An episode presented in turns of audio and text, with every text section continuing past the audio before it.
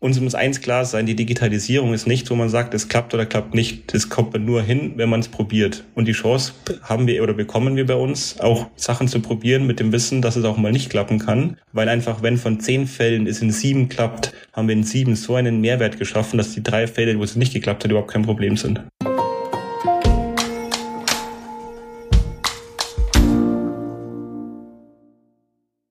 Hi und herzlich willkommen zu einer neuen Folge von Versprochen. Mein Name ist Hanna und als Host dieses Podcasts treffe ich auf spannende Persönlichkeiten.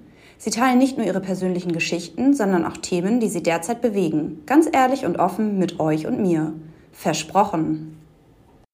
Max, privat bist du häufig auf der Suche nach der perfekten Welle, weil du leidenschaftlich gerne surfst. Beruflich hilfst du deinen Kunden, alle potenziellen Risiken im Blick zu haben und dir trotz deines recht intensiven Jobs auch mal den perfekten Tag zu gestalten.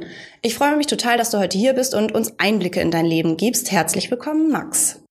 Hallo Hanna, vielen Dank für die Einladung und es freut mich, hier teilnehmen zu können. Aber erzähl doch erstmal, wer bist du? Wie du gerade schon gesagt hast, ich bin Max. Ich bin jetzt dann bald vier Jahre bei der Firma. Ich bin in München tätig, arbeite da im Servicebereich Risk and Regulation und beschäftige mich da im Bankenumfeld mit Prüfung und Beratung und habe damals äh, in Regensburg VWL studiert, Bachelor und Master und bin dann an sich direkt nach dem Studium ähm, bei PwC eingestiegen und seitdem auch ähm, bei der Firma dabei und freue mich, da zu sein. Die Nachwirkungen der Pandemie, hohe Energiekosten und äh, ja teils jetzt schon spürbare Folgen der Klimakrise. Risiken gibt es weltweit ja eigentlich genug. Ist es tatsächlich so, dass euch die Kunden momentan so richtig die Bude einrennen? Das definitiv. Das liegt auch daran, beim aktuellen Arbeits, ähm, Arbeitsthemen, mit denen ich beschäftige. Angefangen habe ich ja damals, wo ich eingestiegen bin, im originären Handelsbereich, mit dem ich mich auch sehr lange beschäftigt habe, es immer noch mache. Aber seit letztem Winter übernehme ich auch das Thema Kreditrisiko. Und in, in dem Bereich sind die Themen extrem schlagend, weil es natürlich da große Auswirkungen auf die Bankenwelt hat. Ja, das glaube ich sofort. Äh, sprechen wir gleich auf jeden Fall noch ein bisschen äh, ausführlicher drüber. Aber äh, ich will noch mal kurz auf den äh, Punkt eingehen, wie ich dich vorgestellt habe. Denn als ich dich vorgestellt habe, habe ich ja das Lied äh, Das ist die perfekte Welle von Juli zitiert. Ich weiß nicht, A, ob das angekommen ist und B, ob das überhaupt auch unsere jüngeren HörerInnen ähm, verstehen, diese Anspielung. Äh, vielleicht ganz kurz für alle Unwissenden. Das Lied ist im Juni 2004 rausgekommen, also jetzt echt schon eine Weile her und wurde damals im Radio rauf und runter gespielt. Ich glaube ja, dass du ungefähr mein Jahrgang bist, weil wir nämlich zeitgleich gleich im Jahr 2012 unseren Bachelor angefangen hab, wie, haben, wie ich gelesen habe. Du kennst das Lied doch bestimmt, oder? Ja, definitiv. Also aus meiner Kindheit ist das Lied noch mehr als nur bekannt und ja, das hat man früher sehr, sehr oft gehört und jetzt, wo du mich so dran erinnerst, wirkt es relativ viele Erinnerungen, weil in dem Lied relativ viel gesagt wird, was jetzt eigentlich wirklich mein Leben auch bestimmt. Hatte ich zwar nie so drüber nachgedacht, aber werde ich auf alle Fälle ab jetzt auf dem Schirm haben. Ja, ja, mich hat das irgendwie sofort an dich erinnert. Also allein der Titel, aber auch als ich noch mal ein bisschen genauer in den Liedtext reingeguckt habe. Es gibt ja nämlich die Liedzeile, ähm, es gibt mehr als du weißt, es gibt mehr als du sagst und das hat mich irgendwie tatsächlich tatsächlich so ein bisschen ähm, an deinen Job erinnert, weil es ja immer etwas gibt, was man gar nicht wissen kann oder gar nicht ahnen kann. Aber deine Aufgabe ist es ja trotzdem, alle Herausforderungen zu kennen für den Kunden, äh, damit der Kunde optimal darauf reagieren kann. Ich habe mich dann an der Stelle gefragt, sehen deine Mandanten dich eigentlich als eine Art Hellseher für sich? Schwierige Frage. Ich sag mal, da, da stichst du gleich in den Punkt rein, der unseren Job tagtäglich ähm, begleitet. Wir haben jetzt nicht diese, diesen Standardjob, wo wir sagen, okay, das ist richtig, das ist falsch. Nachdem es wir uns ja mit, mit Themen beschäftigen, die die Wirtschaft betrifft, die die Zukunft betrifft, ist es nicht zwingend ähm, hellsehen, aber wir gehen da schon relativ auch in den Austausch, weil es gibt bei diesen Themen kein richtig und falsch. Da hilft es nur zusammen ähm, drüber zu diskutieren, die Sichten der einen Seite hören, die Sichten der anderen Seite hören und dann einen gemeinsamen Nenner zu finden, weil dieses Schwarz oder Weiß ist bei diesen Themen einfach faktisch nicht möglich, weil wir hier, wie schon richtig gesagt, über Zukunftsthemen reden, die man ja versucht vorherzusagen, aber auch in einer gewissen Weise nicht willkürlich, sondern natürlich auf ähm, statistischen Daten aus der Vergangenheit. Ja, das glaube ich. Ähm, ist es dann tatsächlich so, dass du auch äh, bei jedem Kunden ein Stück weit wieder neu denken musst? Das zu 100 Prozent, weil wenn man auch die ganzen Geschehnisse auf dem Markt sich anschaut, ja aktuell schon, ich sag mal, diese Phase, die wir aktuell durchleben, ist eine untypische, dass so viele Markt, äh, Marktgeschehnisse aktuell gleichzeitig passieren. Das gab es in der Vergangenheit in der Form selten, dass verschiedenste Einflüsse da äh, mit reinkommen. Und wenn man sich jetzt das Portfolio der Banken anschaut, muss man natürlich erstmal drauf reagieren, welche Einflüsse daraus betreffen jetzt überhaupt die Bank oder den Kunden. Deswegen kann man so pauschal da nicht immer argumentieren. Man muss sich immer im Detail mit dem Kunden auseinandersetzen und pro Kunde diskutiert man andere Themen, weil nicht jedes Thema für jeden Kunden gleich wichtig ist oder auch gleich betrifft. Und dementsprechend in dem Punkt, man diskutiert zwar das gleiche Topic, aber in, ein, in einer anderen Form und es kommt immer ein anderes Ergebnis dabei raus. Das macht es eben auch so spannend, weil es einfach ein ständigen Entwickeln ist oder ein ständigen ähm, neu, nicht neu erfinden, aber immer dieses an den Mandanten anpassen sich radikal jederzeit ändern kann. Ja, ich glaube schon, dass das total spannend klingt. Das hast du ja auch gerade wortwörtlich so gesagt. Aber ich stelle mir irgendwie auch vor, dass es auch ein Stück weit stressen kann, oder? Stresst dich das manchmal oder siehst du wirklich eher die positiven Seiten? Die Frage ist, was, also dieses, was stresst einen nicht? Alles kann einen stressen und ich sehe da definitiv eher die positiven Seiten, weil wir einfach dieses, nicht dieses Schwarz-Weiß-Denken haben, sondern uns da eigentlich auch, ausleben können. Und da kommt auch mein, mein Wissen aus dem Studium damals mir auch relativ zugute, weil an sich alles auf Ökonometrie basiert. Die, die selber VL studieren oder auch mal vorhaben, VL zu studieren, die werden das kennenlernen. Ökonometrie ist an sich die, die Zukunft vorhersagen mit Vergangenheitsdaten. Und das ist im Endeffekt, was wir hier auch machen. Wir versuchen an sich die, die Modelle zu entwickeln, die es schaffen, die, die Zukunft zu, vorherzusagen mit Vergangenheitsdaten. Und dementsprechend, es, es stresst mich nicht, es ist herausfordernd, gar keine Frage, aber es ist immer schön zu sehen, wenn man dann ja auch was, was, was damit erreicht hat und wenn man auch dann später, was natürlich unsere Modelle ja auch ähm, getestet werden, und wenn man dann später sieht, hey, die Modelle, die im Einsatz waren, waren gut, dann ist es auch ein, ein Stück weit ein Erfolg, dass man, was man da erreicht hat. Das glaube ich sofort. Wie ist das denn dann, wenn man links und rechts bei deinem Team guckt? Ähm, haben die dann auch alle diesen Hintergrund, den du hast? Oder haben die teils auch andere Dinge studiert, andere Ausbildung gemacht? Kommt jetzt ein bisschen drauf an. Ich sag mal, wenn ich jetzt den originären Handelsbereich anschaue, mit dem ich angefangen habe, da haben relativ viele ein klassisches äh, Wirtschaftsstudium mhm. oder ähnliches ab absolviert. Wenn ich jetzt aber seit meinem, meinem Winter mein, mein neues Thema anschaue, rund um das Kreditrisiko, da haben nahezu alle einen mathematischen Hintergrund. Der ist einfach hier nicht zwingend erforderlich, aber er ist definitiv hilfreich, weil natürlich alles mit mathematischen Modellen unterlegt ist und die zu verstehen ist einfach sonst relativ schwierig. Ich will es nicht ausschließen. Wir haben auch Kollegen dabei, die haben keinen mathematischen Hintergrund. Die machen sich auch super, überhaupt gar keine Frage. Es ist nur einfach generell leichter und dementsprechend arbeiten bei uns in dem Bereich auch mehr mit mathematischem Hintergrund. Ja, das glaube ich auch, dass man dann einfach äh, vielleicht ähm, ja leichtere Voraussetzungen hat, wenn man dieses Verständnis mitbringt. Wenn jemand ähm, bei euch im Team anfängt, den ihr äh, total super findet, äh, wo alles stimmt, der aber vielleicht diesen Background nicht an, nicht mitbringt und nicht hat, äh, gibt es da Möglichkeiten bei euch, ähm, wie man dieses Wissen ja ein Stück weit später noch draufsatteln kann?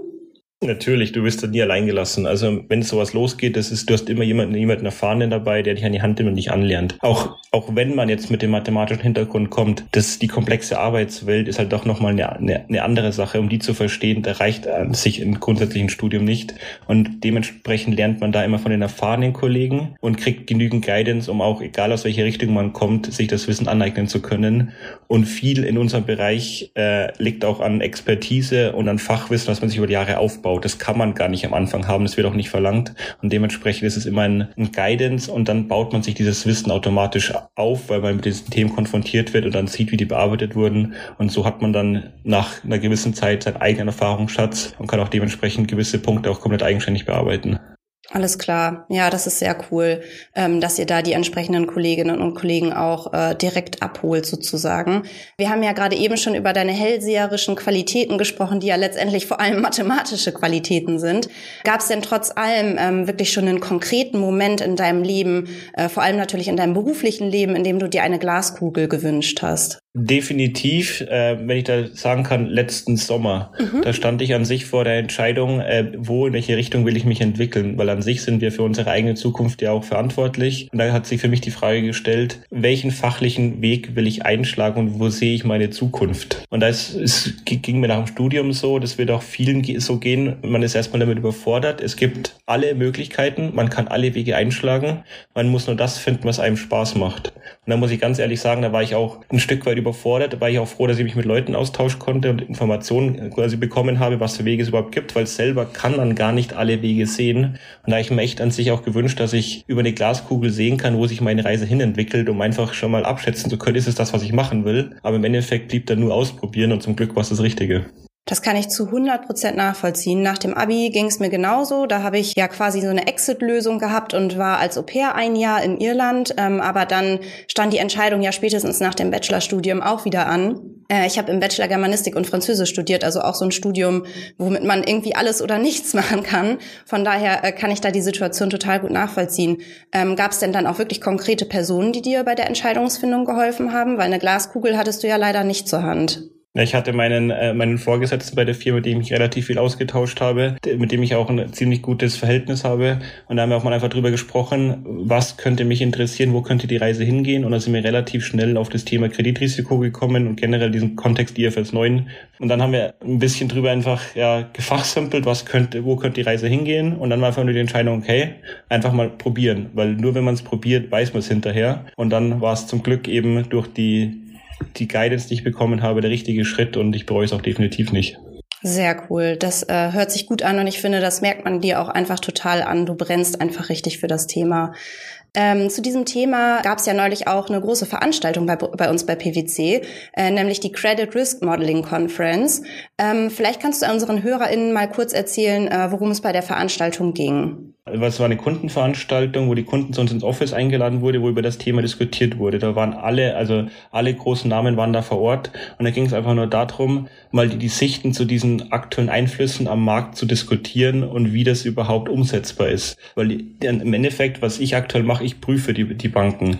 Ich muss ja in Anführungszeichen äh, nur entscheiden, halte ich es für richtig, halte ich es für falsch. Aber grundsätzlich haben die, die Kunden oder die Banken ja die Herausforderung, die Zukunft quasi steuern zu müssen. Und die müssen ja schauen, wo die Reise hingeht. Von dem her war das ein für, für unsere Kunden relativ wichtiger Austausch, wo es einfach dann generell mal auf, über diese, diese Themen diskutiert werden konnte und so auch mal die Einblicke der anderen einbezogen äh, werden konnte. Weil wie vorher schon gesagt, diese Themen leben davon, Erfahrungen zu haben und Wissen oder ähm, ein Ver Ver Vergleichswissen zu haben.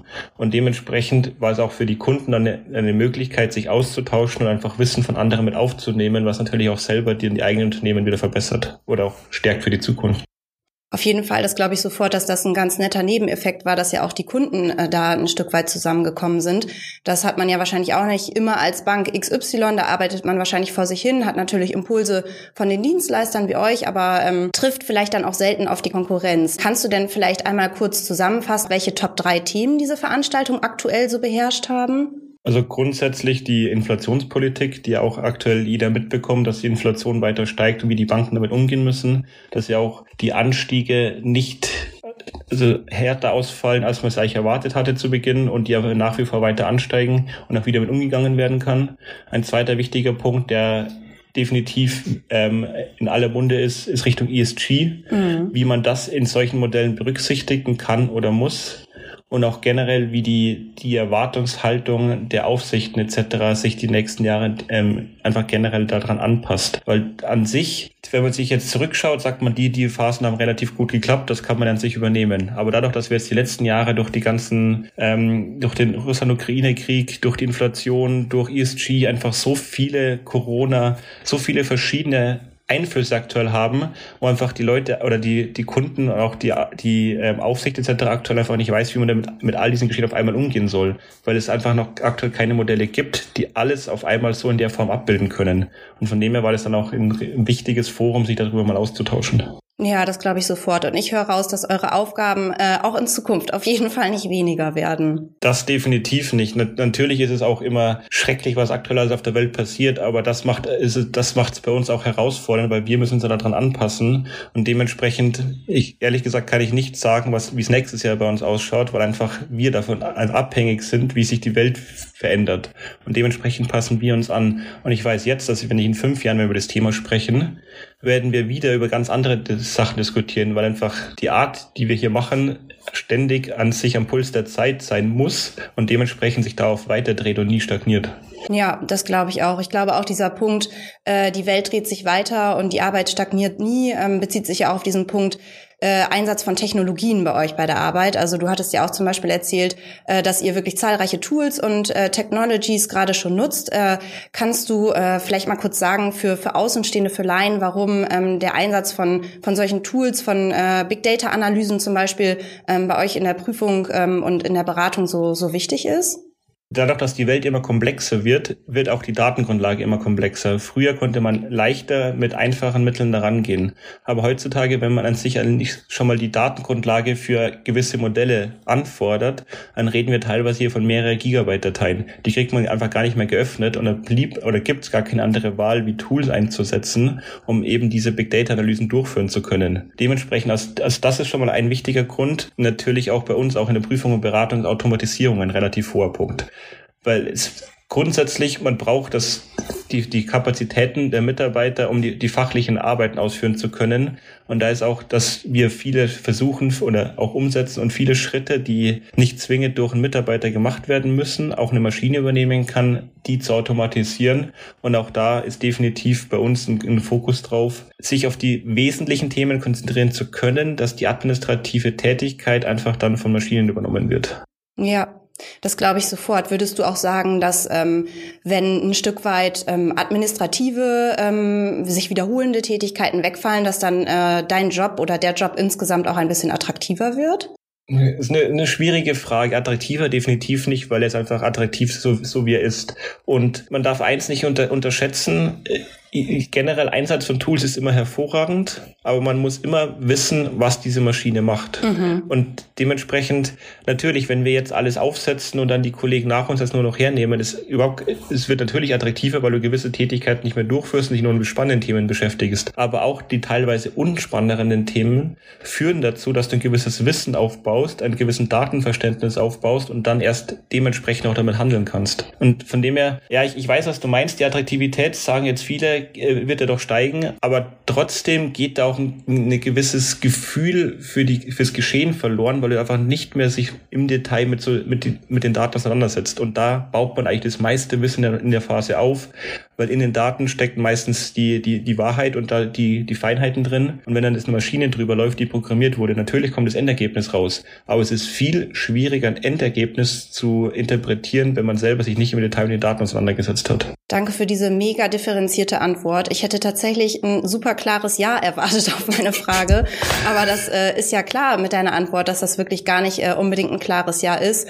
Ähm, und ich kann mir das sehr gut vorstellen, dass man wirklich auch teils ähm, diese wiederholenden Tätigkeiten braucht, zumindest zu Beginn, um ein gewisses Grundverständnis aufzubauen, gerade wenn man wahrscheinlich auch in den Job einsteigt und äh, sich das erste Mal damit befasst. Du hattest ja mal erzählt, dass du äh, bei deinem, bei einem eurer Kunden zumindest diesen Punkt, die technische Auswertung von Daten aufgezogen hast. Ähm, bist du da eigentlich bei dieser, bei dieser, bei diesem Aufzug äh, dieser Auswertung, der modernen Auswertung auf Vorbehalte beim Kunden gestoßen? So nach dem Motto, das haben wir doch immer so gemacht? Hier muss man jetzt ein bisschen differenzieren. Das war im Rahmen einer Prüfung. Das war eher intern, wo ich das aufgezogen habe. Da bin ich, also das hat der Kunde nur am Rande mitbekommen, weil das ja für uns eine interne Tätigkeit war.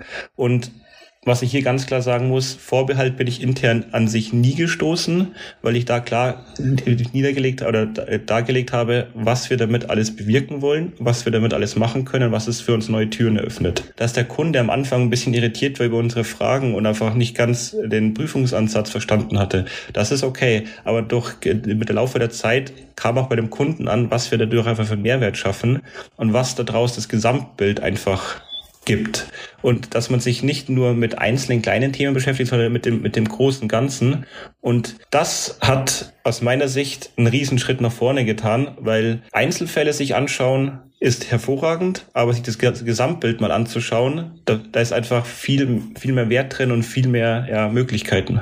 Und die haben uns das eben ermöglicht und das wurde eigentlich von Tag eins, seitdem ich hier bei der Firma bin, immer mit, mit größter Freude unterstützt. Und egal auch wenn mal ähm, was nicht geklappt hat, hieß es nicht, warum nicht, sondern hieß es, egal, dann klappt das nächste. Und das ist halt auch ein Punkt, was bei uns in der Firma immer extrem gelebt oder gelebt wurde und gelebt wird. Uns muss eins klar sein, die Digitalisierung ist nicht, wo man sagt, es klappt oder klappt nicht. Das kommt man nur hin, wenn man es probiert. Und die Chance haben wir oder bekommen wir bei uns, auch Sachen zu probieren mit dem Wissen, dass es auch mal nicht klappen kann. Weil einfach, wenn von zehn Fällen es in sieben klappt, haben wir in sieben so einen Mehrwert geschaffen, dass die drei Fälle, wo es nicht geklappt hat, überhaupt kein Problem sind.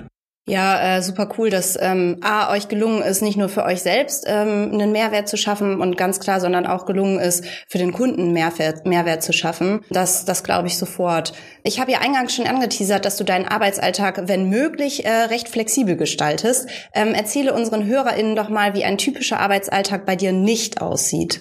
wie ein typischer Alltag nicht aussieht. Grundsätzlich, mit dem ich, indem ich morgens aufstehe und nicht weiß, wo ich hingehe. Also ich fange an und stehe auf und entscheide, okay, bleibe ich heute im Homeoffice, gehe ich ins Office oder gehe ich zum Mandanten. Allein diese Flexibilität, die ich einfach morgens habe, ist einfach nicht dieser typische Alltag, wo man sagt, okay, es ist klar, ich sitze an dem und dem Platz, mache das und das. Da, da geht es bei mir schon los.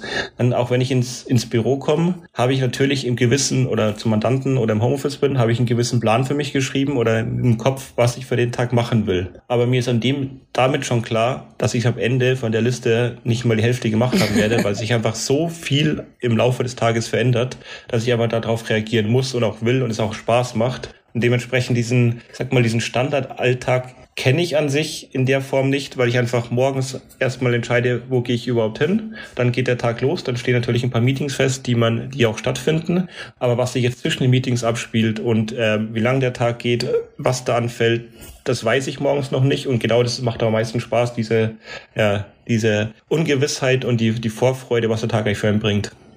Ja, äh, total cool, dass du das nochmal so herausstellst. Es ist bei mir tatsächlich auch häufig morgens so, ähm, dass man irgendwie einfach spontan entscheiden kann, wo man arbeitet, nichts vorgegeben ist. Und äh, das macht für mich auch das Thema flexibles Arbeiten auf jeden Fall aus. Leben denn eigentlich deine KollegInnen äh, in deinem direkten Team dieses Thema Flexwork auch so stark? Oder gibt es da auch Personen, die ähm, einfach weiterhin gerne ähm, von 9 to 5 ins Büro gehen? Beides ist ja durchaus legitim und hat seine Vor- und Nachteile. Also zu 100 Prozent. Also ich kenne eigentlich keinen Kollegen oder Kollegen, Kollege oder Kollegin, die das nicht ausleben. Jeder macht es einfach, wie es für, für ihn am besten passt.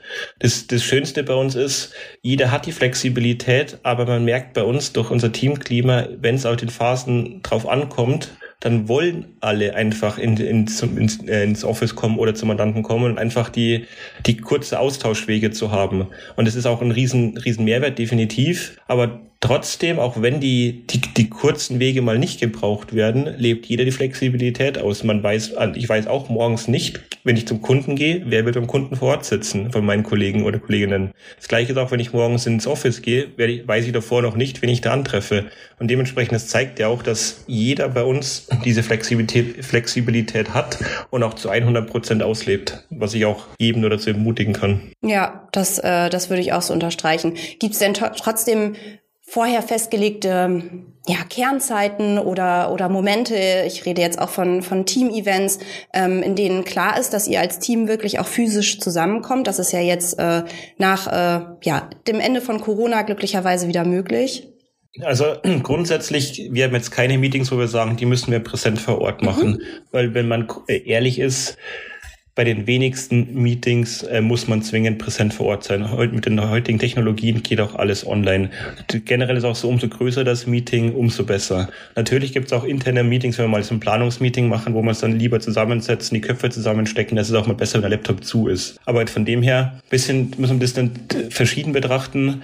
Es gibt vereinzelt mal Termine, wo man sagt, ja, es wäre besser ist, äh, vor Ort zu machen. Aber wenn dann jemand sagt, nee, ich schaff's aber nicht, vor Ort hinzukommen, das ist auch kein Problem, mit online umgestellt. Trotzdem versucht dann jeder, und das ist auch meine Wahrnehmung, jeder versucht dann trotzdem vor Ort zu sein, weil es ja auch einen gewissen Teil Spaß macht, weil auch die, das das soziale Miteinander einfach dann einfach ganz was anderes ist und das einfach in dem, durch das Online-Welt bisschen verloren gegangen ist. Und da ist auch, merkt man auch richtig, wenn wir auch Team-Events starten, spontan mal abends irgendwo hingehen, da sind alle immer super gerne dabei, weil so, so schön auch die Flexibilität ist, dass man viel im Homeoffice arbeiten kann, von egal wo, wo man ist. Aber diese, diese Bindung miteinander, wo man doch relativ viel Zeit in Arbeit zusammen verbringt, entwickelt man halt nur, wenn man sich auch wirklich persönlich sieht. Das ist total schön, dass äh, bei euch da einfach auch die Lust äh, auf das gemeinsame Beisammensein da ist. Das ist bei uns in der Abteilung und im Team genauso. Wir haben äh, nächste Woche zwei Teamtage anstehen ähm, und wir freuen uns natürlich schon auf die fachlichen Inhalte, aber auch auf dieses Gefüge, ähm, einfach zwischendurch die Pausen miteinander zu verbringen und dann natürlich abends auch nochmal essen zu gehen, zusammenzusitzen. Das ist einfach auch so wertvoll, um sich gut kennenzulernen und dann ja auch in Hochphasen gut zusammenarbeiten zu können. Gibt es denn bei dir eigentlich auch äh, Kolleginnen oder Kollegen, die deine Leidenschaft fürs Surfen teilen? Interessanterweise mehr als ich gedacht habe. Ja. Wenn, wenn, wenn man jetzt mal ehrlich ist, die, diese Surfleidenschaft passt eigentlich gar nicht so in diese, diese Firma, in diese, ja, dieses, diese, dieses Arbeitsumfeld. Da, wenn man da jetzt immer wieder davon erzählt, was man eigentlich wo macht, äh, privat und wo man zum Surfen war oder wenn man wieder geht, wie viele Kollegen dann schon gesagt haben, ich habe es auch schon probiert oder ich bin auch mittendrin und dann baut man sich selbst bei, bei uns ein Netzwerk auf mit Leuten, die es entweder gern machen oder schon mal probieren wollten. Und da war ich echt überrascht, damit hätte ich überhaupt nicht gerechnet, weil ich eher gedacht habe, dass ich einer der wenigen bin, die das äh, privat macht. Aber das zeigt auch, wie, wie wie diff oder wie verschieden mittlerweile unsere Mitarbeiter und Mitarbeiterinnen sind, dass wir wirklich aus egal überall die Leute einfach egal was sie äh, für Hobbys haben, wir, wir finden alles bei uns und da war ich echt ehrlich gesagt echt überrascht, so viele anzutreffen. Auf jeden Fall, das überrascht mich jetzt gerade auch zu hören, weil äh, ich habe tatsächlich auch schon mal einen Surfkurs gemacht. Äh, der ging nur einen Tag, das war äh, in Portugal im Urlaub. Und ich muss echt sagen, ähm, es gibt ja wirklich wenige Sportarten, bei denen man so lange auf ein Erfolgserlebnis warten muss wie beim Surfen. Also ich fand den einen Tag total spannend, aber er hat mir irgendwie auch gereicht. Äh, was zieht dich denn immer wieder aufs Brett? Was sind da, was sind die Dinge, die, die das für dich so spannend und spaßig machen? Also die, die Gefühle kann ich nachvollziehen. Also der, dieser, dieser Sport ist einer der härtesten, die ich glaube ich jemals probiert habe. Und ich habe wirklich richtig viele ausprobiert, weil man kann hier nur Step by Step lernen. Und wenn man nicht mehr groß geworden ist, kann man sich davon verabschieden, dass man mal ein richtig, richtig, richtig guter Surfer wird. Man wird maximal normal, aber von gut ist man dann weit entfernt. Und was mich daran so fasziniert, einfach dieses wenn du nicht voll bei der Sache bist, klappt an dem Tag gar nichts. Ich mache es jetzt seit sechs Jahren ich würde mal behaupten, ich, ich bin nicht gut, definitiv nicht. Ich, ich weiß, was ich im Wasser mache. Ich kann mich ein bisschen auf dem Brett halten. Aber auch ich bin teilweise in einem Spot drin, wo ich dann zwei, drei Stunden da sitze und keine Welle bekomme. Da merke ich aber richtig, ich bin einfach gerade nicht fokussiert, weil ich über andere Sachen nachdenke, mich andere Sachen beschäftigen. Und erst wenn ich dann wieder meinen kompletten Fokus einfach auf die, auf das aktuelle Geschehen setze, mit mich auf die Natur einlassen, Wellen lesen anfangen und einfach dann wieder auf das besinne, dann klappt es auf einmal. Und das ist immer so diese, dieser Ausgleich, den ich einfach da gelernt habe, sich auf Sachen zu fokussieren, weil es anders einfach nicht klappt. Und das hilft mir auch im Arbeitsleben dann wieder, weil ich aber auch da dann gelernt habe, den Fokus richtig zu setzen, weil auch dann auf einmal sich so viele Sachen lösen und ergeben, wo man einfach gedacht hat, nee, es klappt nicht. Ja, äh, das äh, finde ich immer wieder spannend zu hören. Das hatte ich jetzt schon in einigen Podcast-Folgen, dass sich immer wieder Bezüge ergeben zwischen dem Leben bei PwC, aber auch dem Privatleben, dass sich einfach ähm, ja, Eigenschaften, Learnings ergeben, ähm, die man eben in dem, in dem jeweiligen anderen Bereich seines, seines Lebens auch nutzen kann. Das finde ich total schön, dass es da immer, immer wieder solche schönen Ergänzungen gibt. Wohin geht denn eigentlich dein nächster Surftrip? Ja, wenn ich vorher ESG erwähnt habe, darf ich es eigentlich gar nicht erwähnen. Aber an sich ähm, werde ich ja in einer Woche wieder nach Indonesien fliegen, weil wer schon mal Surfen probiert hat, Indonesien ist das Mekka für Surfer. Das sind einfach die besten Wellen der Welt. Also ich kann es nicht anders sagen. Es ist, du hast es in Portugal probiert. Portugal hat mit die stärksten Wellen. Es ist super schwer da zu lernen. Die Wasserkraft ist da enorm. Dann lag es bestimmt einfach nur daran, dass ich es nicht gut hingekriegt habe. du, du wirst, du wirst lachen, aber zu 80 Prozent ja. Wenn man in, ich habe selbst in Indonesien damals auch angefangen angefangen. Das ist einfach eine ganz andere Wellenqualität und es ist einfach viel, viel leichter da reinzukommen. Die ganzen Umstände vor Ort machen es einfach viel leichter und dementsprechend werde ich da jetzt auch meinen, meinen nächsten Urlaub wieder hin verlegen und einfach, ja, die, die, einfach die, die Natur genießen, die Wellen genießen und einfach natürlich braucht man nicht äh, wegtun, dass man keinen Neoprenanzug braucht, sondern sich einfach nur mit einer Badehose ins Wasser setzen kann. Mit bei 8, 29 Grad ist natürlich auch deutlich angenehmer als bei 90 Auf Grad im Atlantik. Sehr schön. Ich wünsche dir auf jeden Fall total viel Spaß und bin schon äh, gespannt. Wir werden ja auf jeden Fall im Austausch bleiben, auch nach dieser Podcast-Folge, was du so erzählen wirst von deinem Surftrip in Indonesien. Ähm, wir sind tatsächlich jetzt schon am Ende der Folge angekommen. Das geht irgendwie immer schneller, als man denkt. Ich danke dir auf jeden Fall für die vielen spannenden Einblicke und äh, ja, wie immer am Ende äh, von versprochen gehört das Schlusswort dir, lieber Max. Erstmal vielen Dank für die Einladung und Vielen Dank auch für, die, für, das, für das nette Gespräch und ich kann allen nur ermutigen, wagt einfach es auszuprobieren, weil erst wenn ihr es ausprobiert habt, wisst ihr, ob es euch gefällt oder nicht. Und ich kann jedem nur empfehlen, das, was ich bei mir fürs Surfen entdeckt habe, diese, diese Leidenschaft und diese, ja, das, die Möglichkeit, mich da ausleben zu können, das hat mich im Arbeitsleben so weit nach vorne gebracht. Von dem her geht einfach mal in euch. Es kann, egal was auch immer sein, verknüpft diese beiden Welten in, in, für euren Alltag und ihr werdet einfach aus meiner Sicht sehen, wie es euch in allen Belangen hilft und einfach euch nur gut tut. ich konnte halten, was ich versprochen habe, dann teile diese Podcast-Folge mit Personen, denen sie auch gefallen könnte. Abonniere unseren Podcast auf den gängigen Plattformen und hinterlasse eine Bewertung. Wir hören uns wieder, versprochen.